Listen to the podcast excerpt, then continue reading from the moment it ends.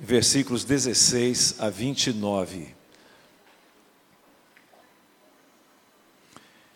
E enviaram-lhe discípulos juntamente com os herodianos para dizer-lhe: Mestre, sabemos que és verdadeiro e que ensinas o caminho de Deus de acordo com a verdade, sem te importares com quem quer que seja, porque não olhas a aparência dos homens.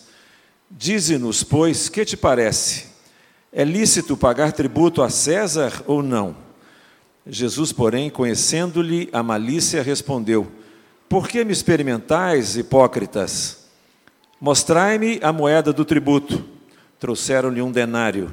E ele lhes perguntou: De quem é esta esfinge e inscrição? Responderam: De César. Então lhes disse: Dai, pois, a César o que é de César e a Deus o que é de Deus. Ouvindo isto, se admiraram e, deixando-o, foram-se. Naquele dia aproximaram-se dele alguns saduceus que dizem não haver ressurreição e lhe perguntaram: Mestre, Moisés disse: Se alguém morrer não tendo filhos, seu irmão casará com a viúva e suscitará descendência ao falecido. Ora, havia entre nós sete irmãos. O primeiro, tendo casado, morreu e, não tendo descendência, deixou sua mulher e seu, a seu irmão. O mesmo sucedeu com o segundo, com o terceiro, até o sétimo. Depois de todos eles, morreu também a mulher. Portanto, na ressurreição, de qual dos sete será a esposa? Porque todos a desposaram. Respondeu-lhe Jesus: Errais não conhecendo as Escrituras, nem o poder de Deus. Amém. Os irmãos podem sentar.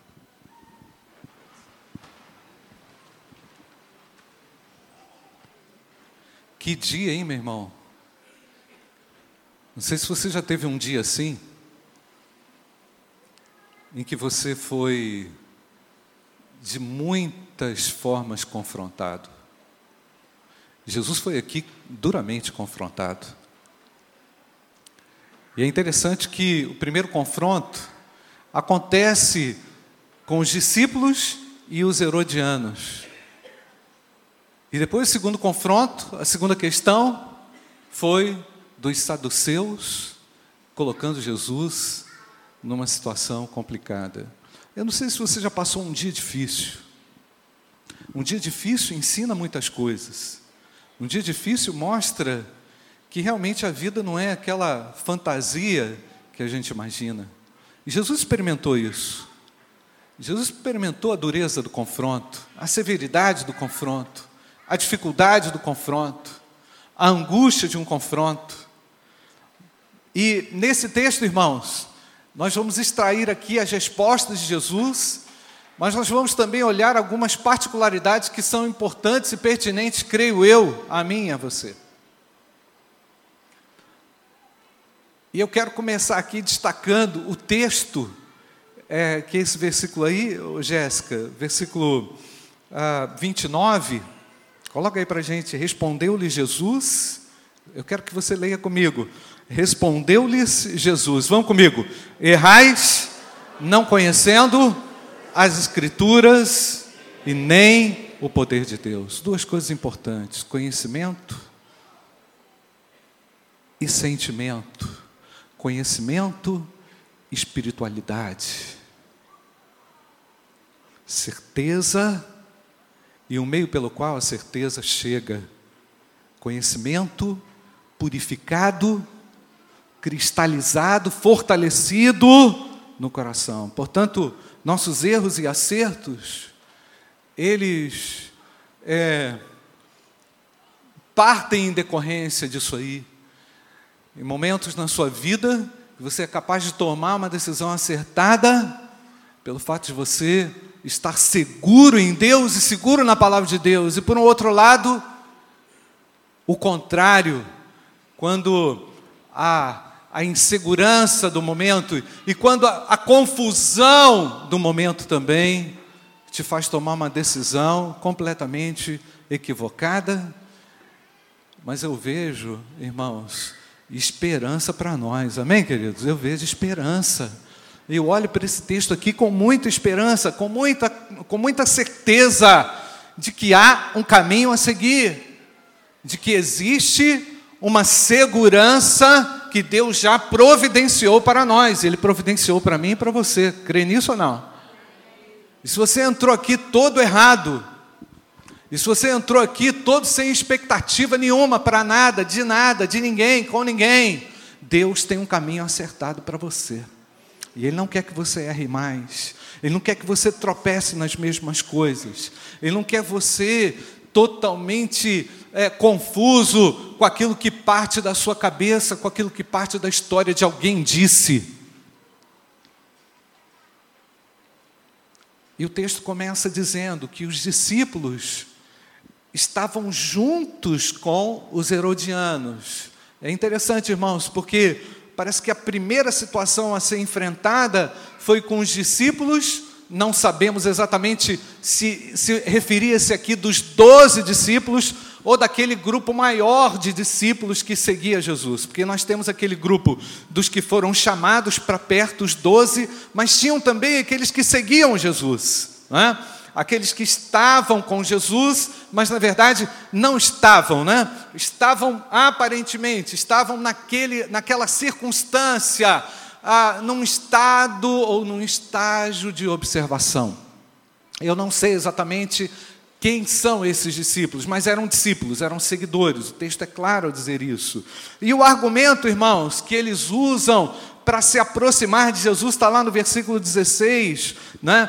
É, mestre, olha só a conversa, irmãos. Mestre, a conversa doce, a conversa assim, bem ah, sutil, mestre, mestre, didáscalos, o Senhor é o nosso mestre. Fala aqui com a gente. Sabemos que és verdadeiro. Olha só, gente, que sutileza.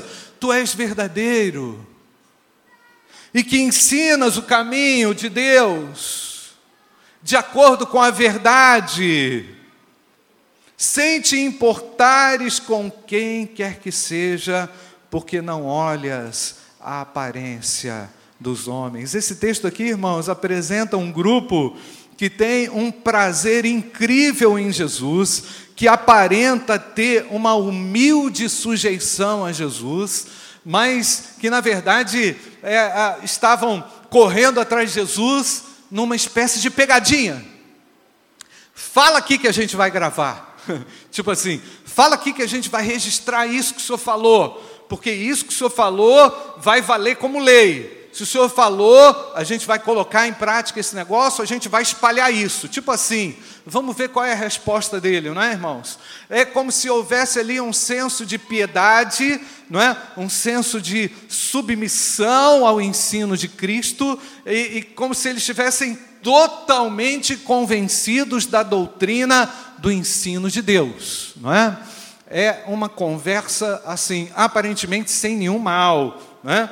Agora é interessante também que esse grupo mesclado, né, discípulos e herodianos, estavam juntos como se, não, como se existisse uma, uma harmonia verdadeira entre eles. Né? Por que, que quer dizer a palavra discípulo, irmãos? Quem lembra? Hã? Vocês vieram hoje ou não? Aluno, não é? Seguidor, aprendiz, alguém que está disposto a aprender. Então vamos voltar no texto lá, Jéssica. Vamos voltar lá no versículo 19, não é? é perdão, é, no, no, último. Ah, errais não conhecendo, respondeu-lhe Jesus, 29, perdão, respondeu-lhe Jesus, errais.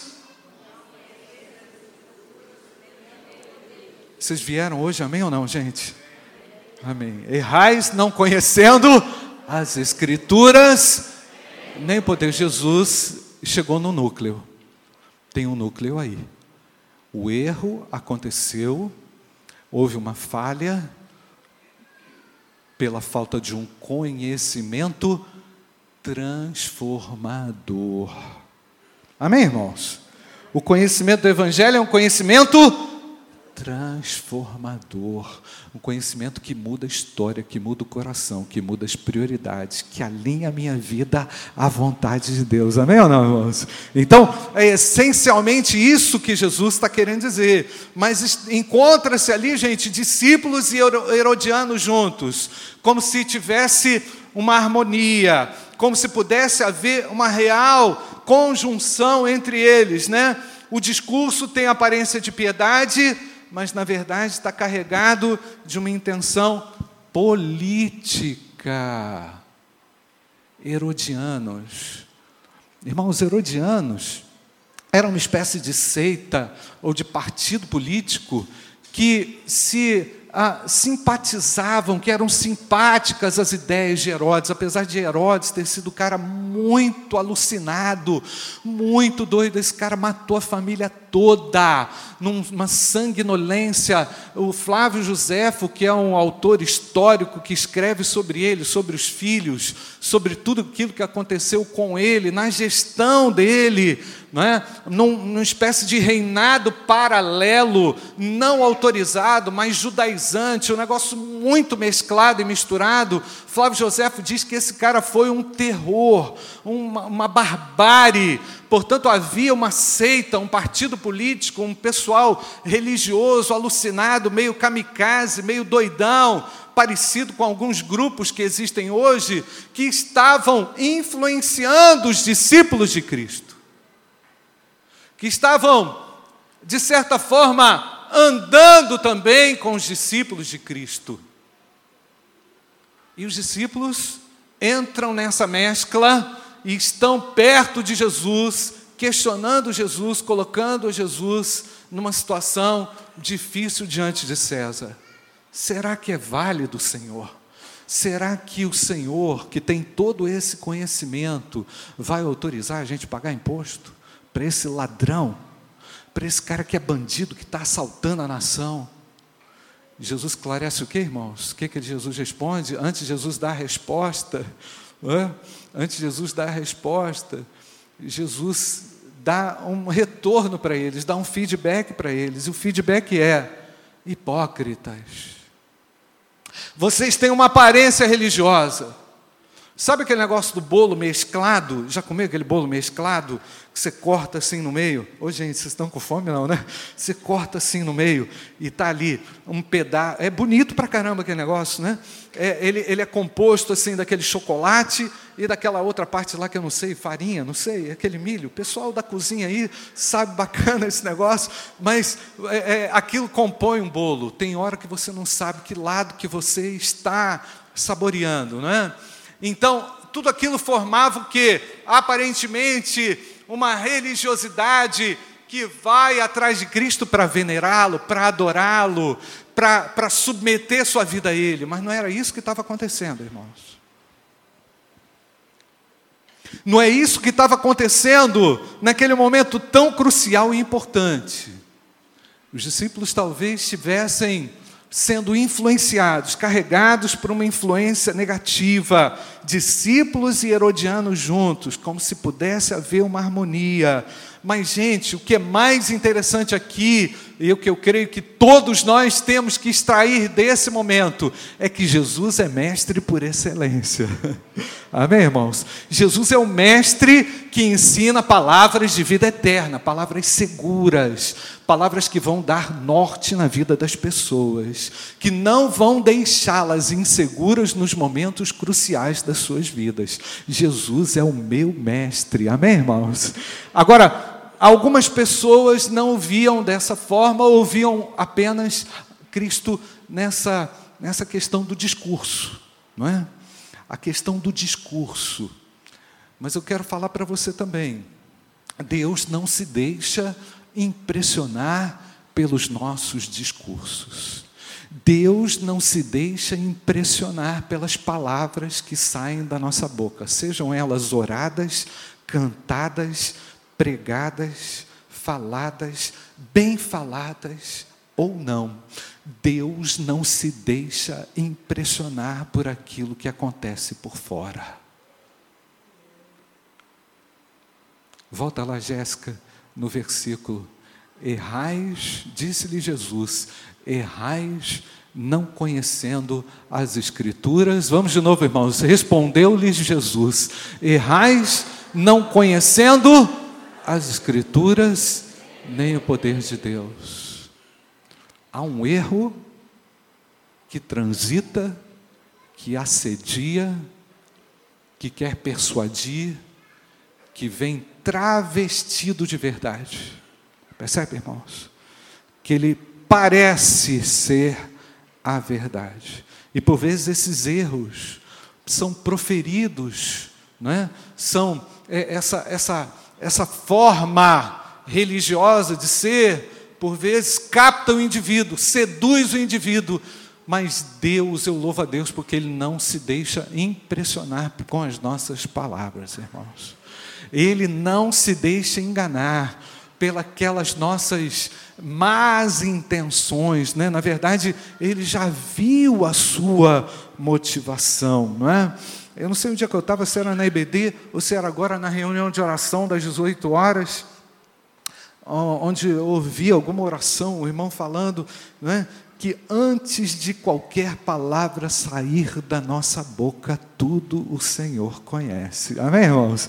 Ele conhece com profundidade as nossas motivações. Não é? Por isso que ah, quando o Senhor nos confronta, quando o Senhor vem ao nosso encontro, Ele realmente está perguntando o que você quer, o que você quer de verdade o que você almeja de verdade. É nesse cerne que ele quer entrar. É aí que Jesus entra, irmãos. Entra para julgar, entra para discipular, entra para avaliar, entra para disciplinar, para corrigir. E eu louvo a Deus porque Cristo é um sumo professor e é capaz de fazer isso conosco, irmãos. Ele faz isso como ninguém. Ele é visto como um professor justo, como um professor fiel entre os herodianos e os discípulos. Essa mescla aparentemente verdadeira, mas distante da verdade. Que coisa terrível é estar perto da verdade e longe da realidade de Deus. Que coisa terrível estar diante do Mestre e querendo enganar o Mestre, e querendo dar uma volta no Mestre. Você não vai conseguir. É melhor você reconhecer, é melhor a gente reconhecer quem Ele é e quem nós somos. Amém, amados? É melhor a gente, se, a gente dizer a Ele: Senhor, eu estou desnudo, eu estou aqui despido, eu não tenho como fugir da Tua presença. Venha ao meu encontro, Senhor. Vem trabalhar com a massa falida, Senhor. Vem trabalhar com aquilo que o pecado destruiu, Senhor. Vem trabalhar com o pior que sobrou. Deus ouve essa oração, irmãos.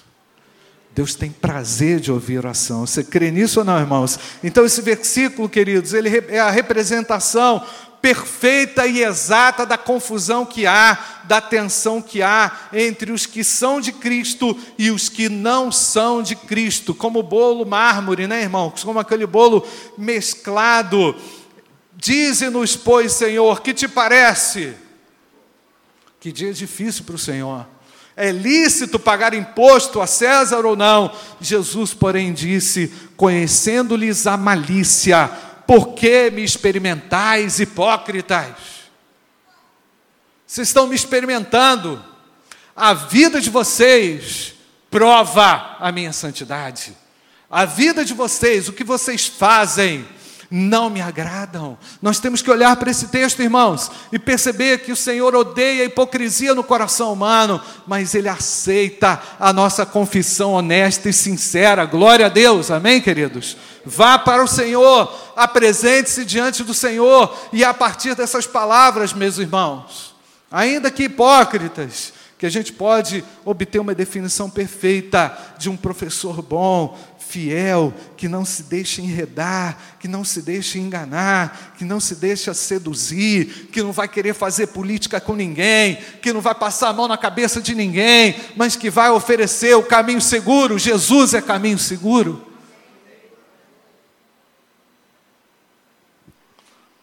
Por isso que quem, quem faz a escolha, queridos, de um real, de um leal discipulado, vai encontrar um mestre que fala a verdade, que trabalha com a verdade, que muda a minha vida. e que dá a oportunidade de eu crescer, que dá a oportunidade de eu sair do lugar, dá a oportunidade de você ser salvo, transformado em nome de Jesus.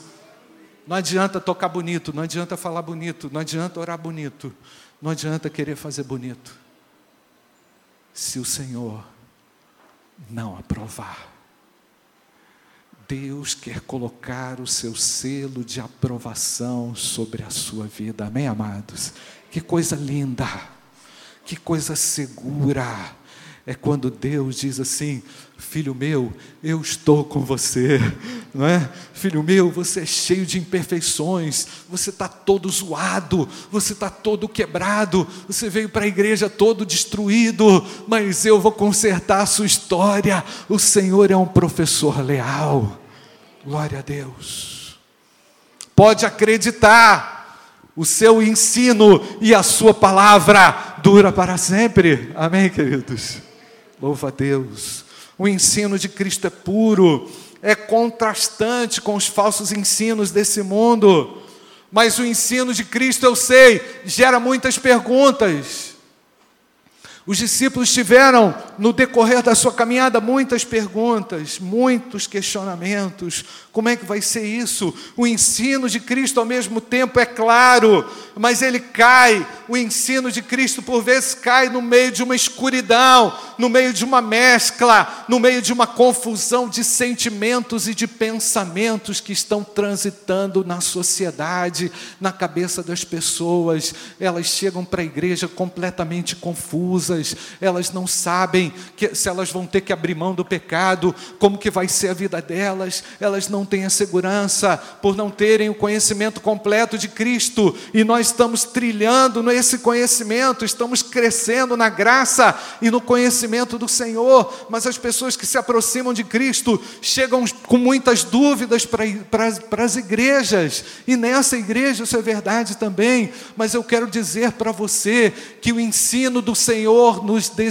desintoxica de todos os falsos ensinos, de todas as balelas que contaram para nós. Ele é puro, ele é cristalino, ele tem a sua essência no próprio Deus. Louvado seja o nome do Senhor. E o que endireita a nossa vida é a palavra do Senhor. Amém, queridos? e o que vai ajustar a sua vida, meu querido, naquele, naquele, naquela sintonia mais fina, é a palavra de Deus. E aí, um dos questionamentos é: será que Cristo está certo mesmo? Será que isso não é uma postura muito radical? Não é? Será que esse ensino não é muito assim, fora de moda? Não é? Pastor, estamos no novo tempo, pastor. Vivamos na pós-modernidade. Tudo tem que flexibilizar, tudo tem que ser mais ou menos. Não, a palavra de Deus não ensina isso. Ela não é conveniente ao tempo. Tudo vai passar, é o que a Bíblia diz, mas a palavra permanece para sempre. Não é o ensino de Cristo que tem que se adaptar a esse tempo, nós que temos que nos adaptar à palavra de Deus e ao ensino de Cristo. Amém, amados? Porque tudo vai acabar, tudo vai passar, não vai sobrar nada. Até Cristo estabelecer o seu reinado definitivamente sobre nós. Amém, amados? Então, queridos, o ensino de Cristo é cristalino e, e, e as perguntas que esse que esse ensino cristalino, ao chegar ao nosso coração e nos, nos, nos atrair a Ele mesmo, algumas questões que surgem, eu já perguntei uma, né? já falei, será que Cristo está certo mesmo? Uma outra pergunta, será que os meus pais erraram a me apresentar um tipo de religião diferente dessa? Não é? Será que eu vou ter que abandonar aquela tradição religiosa da minha família? Por vezes isso nos angustia. É? Assumir uma posição clara diante do Senhor, diante um, do ensino eterno do Senhor, vai custar algo a você e custa algo a nós, amém, irmãos? Nós estamos aqui dispostos a pagar esse preço para aprender do Senhor. Respondeu-lhe Jesus, lê comigo, queridos: errais, não Percebe, irmãos, o equilíbrio? Conhecimento e poder. Amém, irmãos? Conhecimento só vai gerar uma distorção. Poder só gera uma distorção, já falei isso aqui. Jesus propõe uma vida equilibrada entre a ação do Espírito Santo, entre a manifestação do poder de Deus e o conhecimento de quem Ele é. Glória a Deus que você em 2020 alcance essa bênção, meu amado. Você quer isso ou não? Então, partindo disso, Jesus deve ser considerado como um verdadeiro professor, autêntico professor, real professor. Ele é o professor por excelência, nos mostra a verdade para a nossa vida, livra os nossos embaraços dessa vida, livra a mim das invenções mentirosas dos homens, das más intenções dos homens. Jesus Cristo tem que ser visto como esse professor por excelência, onde todos os dias eu vou diante dele e vou perguntar: Senhor, qual é a lição de hoje? O que é que o Senhor me ensina hoje? Qual é a tua verdade para a minha vida hoje? O que é que o Senhor tem que falar a mim que eu tenho que aplicar na minha vida hoje? E é maravilhoso, irmãos, quando nós abrimos o nosso coração para isso, Ele realmente vai moldando o nosso caráter e vai nos tornando ainda mais semelhantes a Jesus. Amém, irmãos? Isso não é falácia, isso é a ação do próprio Espírito Santo de Deus na vida dos homens, porque Ele quer me tornar a mim e a você mais e mais semelhante a Deus. Amém, amados? E, e a figura por excelência é o Filho de Deus, Jesus Cristo, o Filho de Deus, que vai me tornar realmente semelhante, exatamente semelhante a Ele. Deus quer isso e deseja isso, não é? Talvez você pense então, será que é possível, pastor, hoje viver todo esse ensino das Escrituras? Será que é possível viver de uma forma a não me contaminar, a não me mesclar mais? Eu já tentei uma vez, já tentei outra vez. Eu, por vezes, eu alterno, eu alterno, pastor. Eu alterno entre a verdade e a cobiça. Eu alterno entre a, a, o amor de Deus e os meus amores não é? Eu alterno entre o Deus verdadeiro e os falsos deuses que querem ser edificados no meu coração. É uma luta, né, irmãos? É assim ou não? E portanto, vamos fazendo vamos fazendo diariamente escolhas e diariamente vamos nos rendendo ao Senhor, e o Senhor vai nos mostrando um caminho claro, porque o ensino do Senhor é cristalino. Ele é puro, ele purifica a alma, o conselho dele é para sempre. Então, queridos, antes de responder a essas perguntas, será que é possível viver de uma forma a não me contaminar, a não me mesclar mais com as malícias desse mundo? Antes de responder, eu quero apresentar o exemplo de Paulo. Será que dá para você colocar aí, Jéssica? 2 Coríntios 2 Coríntios, capítulo 2, versículo 14 até o verso 17. Eu quero que você leia comigo não é? o que, como o apóstolo Paulo interpretou esse estilo de vida completamente desintoxicado, completamente livre das influências, das amarras desse mundo. Está aí, versículo 14, lê comigo. Graças, porém, a Deus que em Cristo sempre nos conduz em triunfo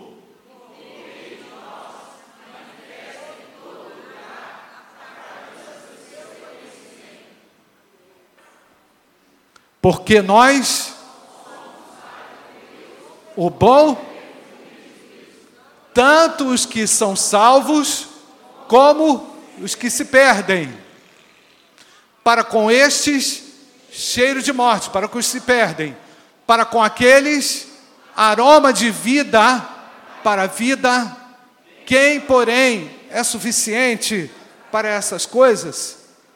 Até o versículo 17 porque nós não estamos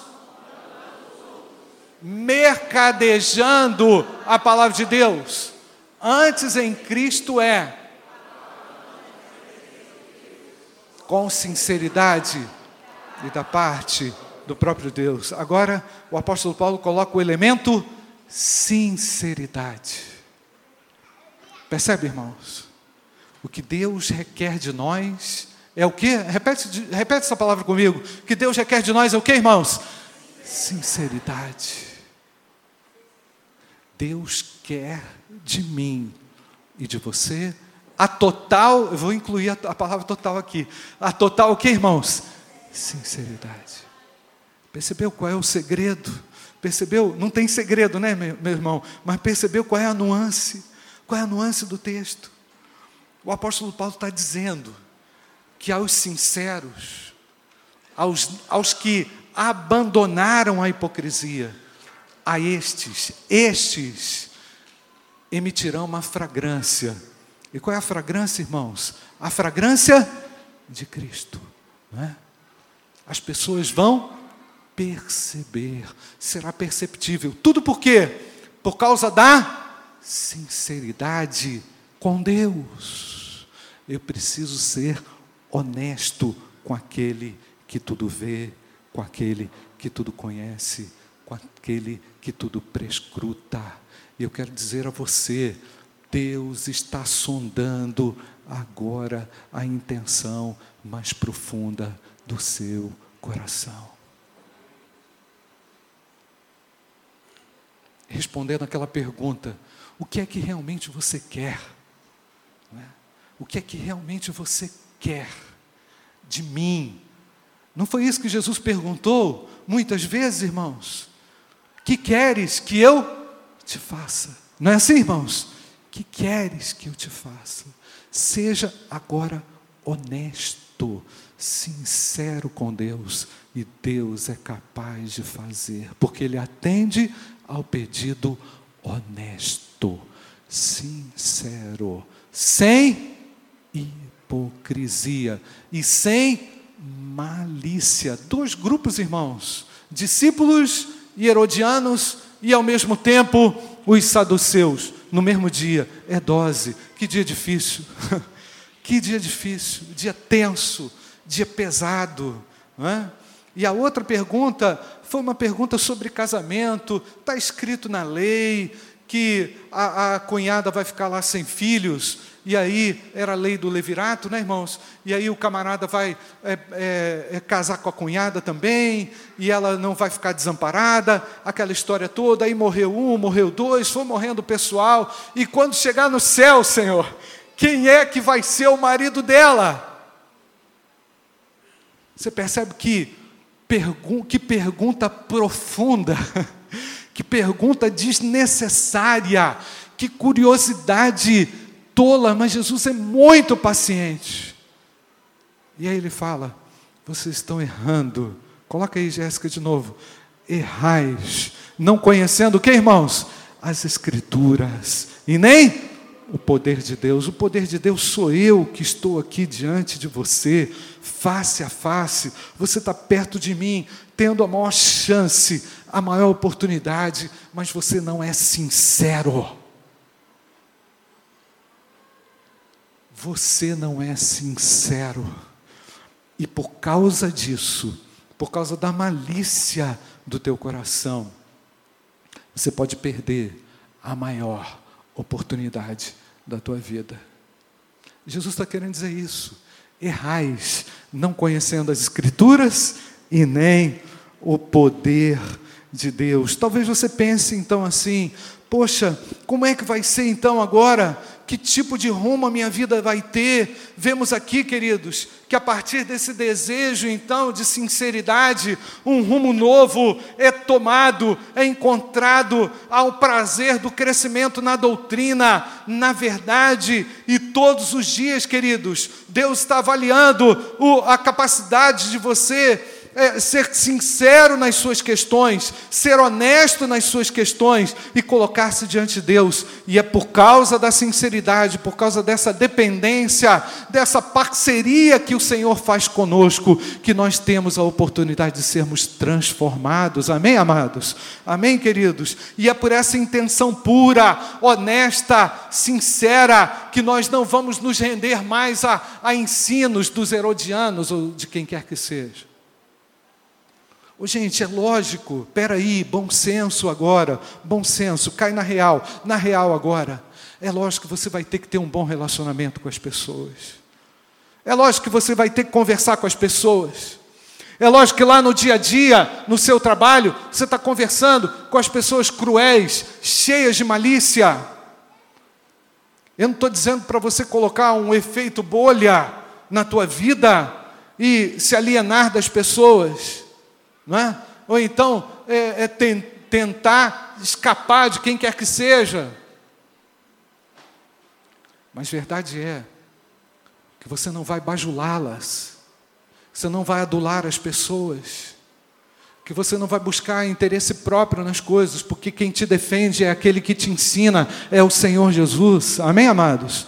Quem te defende é aquele que te vê em secreto, na tua sinceridade. Então, queridos, nós substituímos a espiritualidade pelas nossas conveniências. Substituímos a espiritualidade e a dependência de Deus pela política, pela conveniência, pelo partidarismo. Será que é isso, irmãos? Será que esse é o ensino do Senhor? Será que é quando você consegue aliciar meia dúzia a teu favor para derrubar o colega? Será que é isso que Deus está falando? Não, errais, não conhecendo as Escrituras. E o que mais, irmãos? Nem o poder de Deus porque o poder de Deus está pronto para agir nos piores momentos da tua história. Você crê nisso ou não, irmãos? Eu creio dessa forma. Deus está disposto a agir nos piores momentos e nos momentos mais difíceis da nossa história. Irmãos, eu tive que me lembrar agora de uma cirurgia que eu fiz há 30 anos atrás, acho que foi mais, Débora. Né? Fui para o Hospital Pan-Americano, no Rio de Janeiro, operar a vesícula, uma crise, e eu achei que eu não ia voltar mais. Aí eu falei, Débora, faz aquele estrogonofe. tipo assim, quero me despedir da vida comendo estrogonofe. Olha que infantilidade, né? Nem sei se eu ia passar mal depois da vesícula com aquele negócio, né? Mas tipo assim, a gente vai fazendo algumas escolhas, a gente vai entrando por alguns caminhos, a gente vai achando que, que Deus está longe de nós. Deus é manifesto nos momentos mais necessários da nossa história, amém, queridos? Nós precisamos confiar, é importante que você confie na palavra de Deus, no ensino de Cristo e nunca tomar uma posição mesclada, entendeu, irmãos? Porque com Cristo, ou você consegue servi-lo, ou você não vai servi-lo. Entendeu, irmãos? Ou você vai adorá-lo, ou não vai adorá-lo. Ou você vai viver para Ele, ou você não vai viver para Ele, entendeu? Entendeu, irmãos? Então, por mais bonito que seja a mesclagem, por mais bela e mais da moda que seja o discurso inclusivo que tenta abarcar tudo, incluir tudo e todo mundo, isso não é verdade, irmãos. Deus ama a todos, mas Ele é um Deus exclusivo e o seu ensino é cristalino e precisa ser vivido em toda a sua intensidade. Amém ou não, queridos?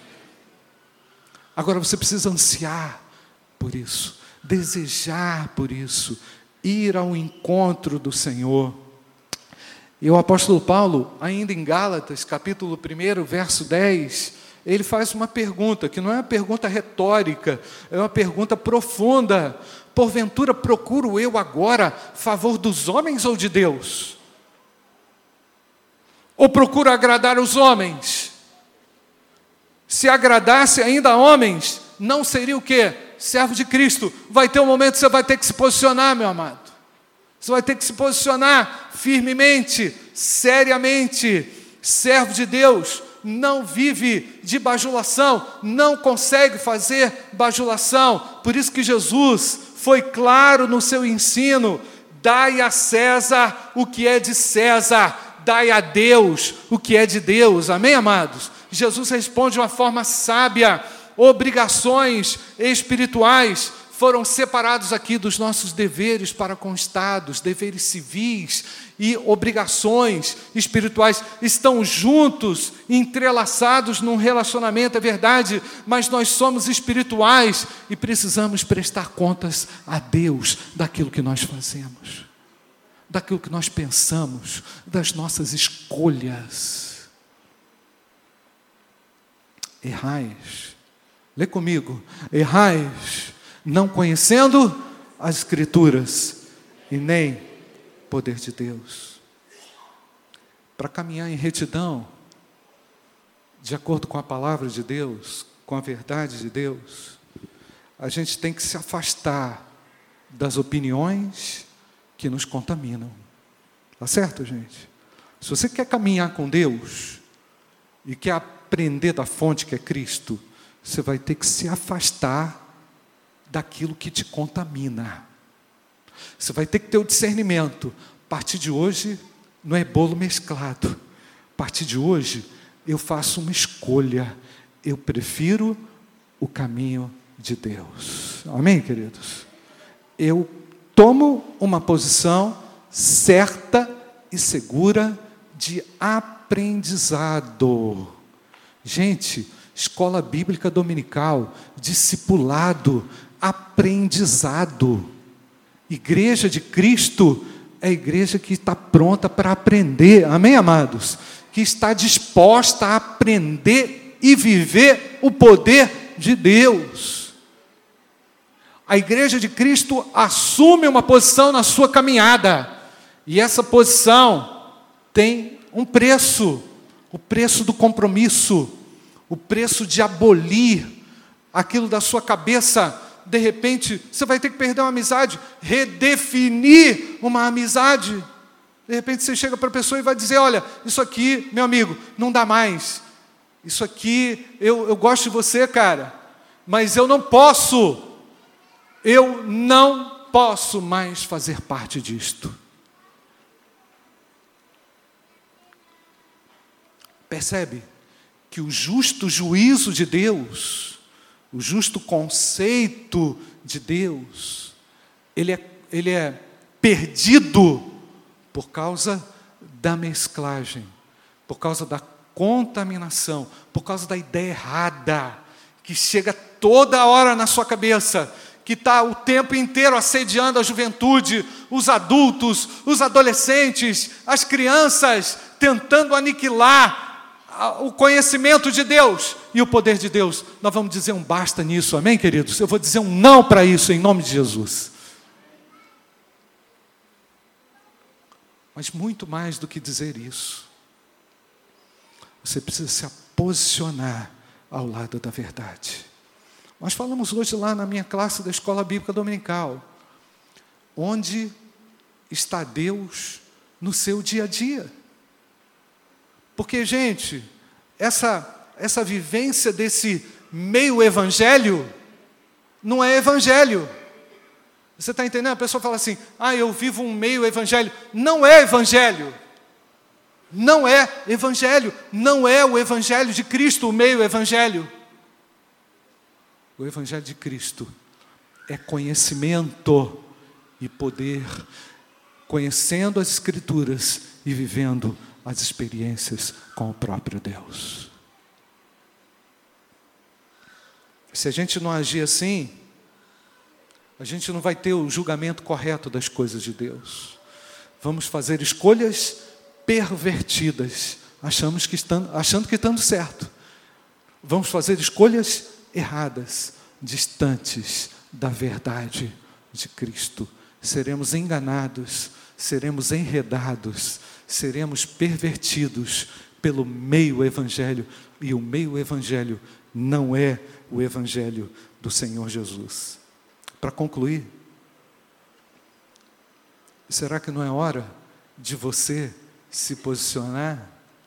De repente você veio aqui hoje para ouvir essa mensagem, porque Deus está querendo falar com você e Ele quer de você uma posição.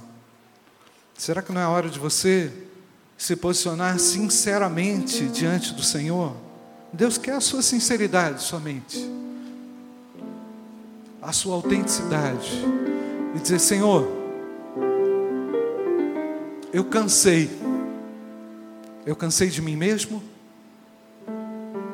eu cansei de viver uma farsa, eu cansei de viver um meio evangelho. Meio evangelho não é para mim, meio evangelho não é para você. Errais não conhecendo o que, gente? As Escrituras e nem o poder de Deus. Eu quero falar com você que tem que fazer uma escolha hoje. Eu estou falando com você que tem que fazer uma escolha hoje, que precisa fazer uma escolha hoje.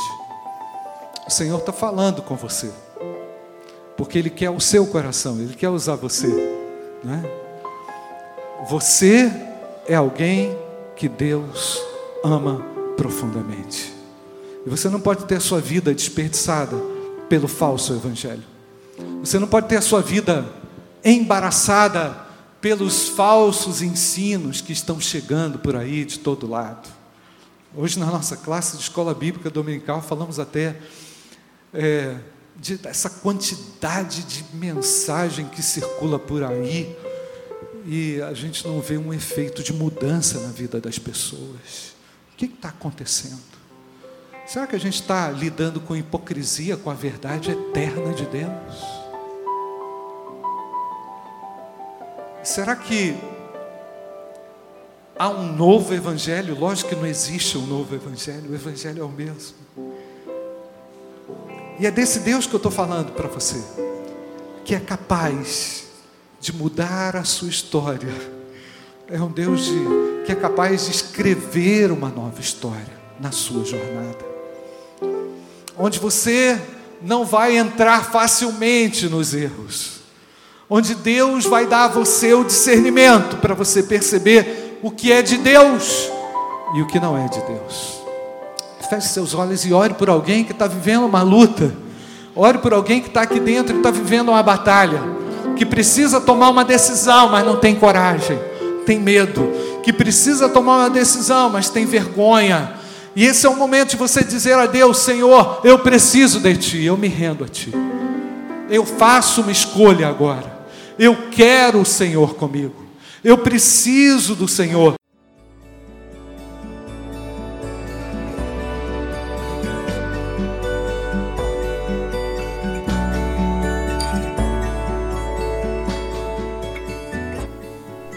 A Igreja Batista do Bom Retiro tem plena convicção de que a palavra de Deus é poder para salvar e transformar vidas.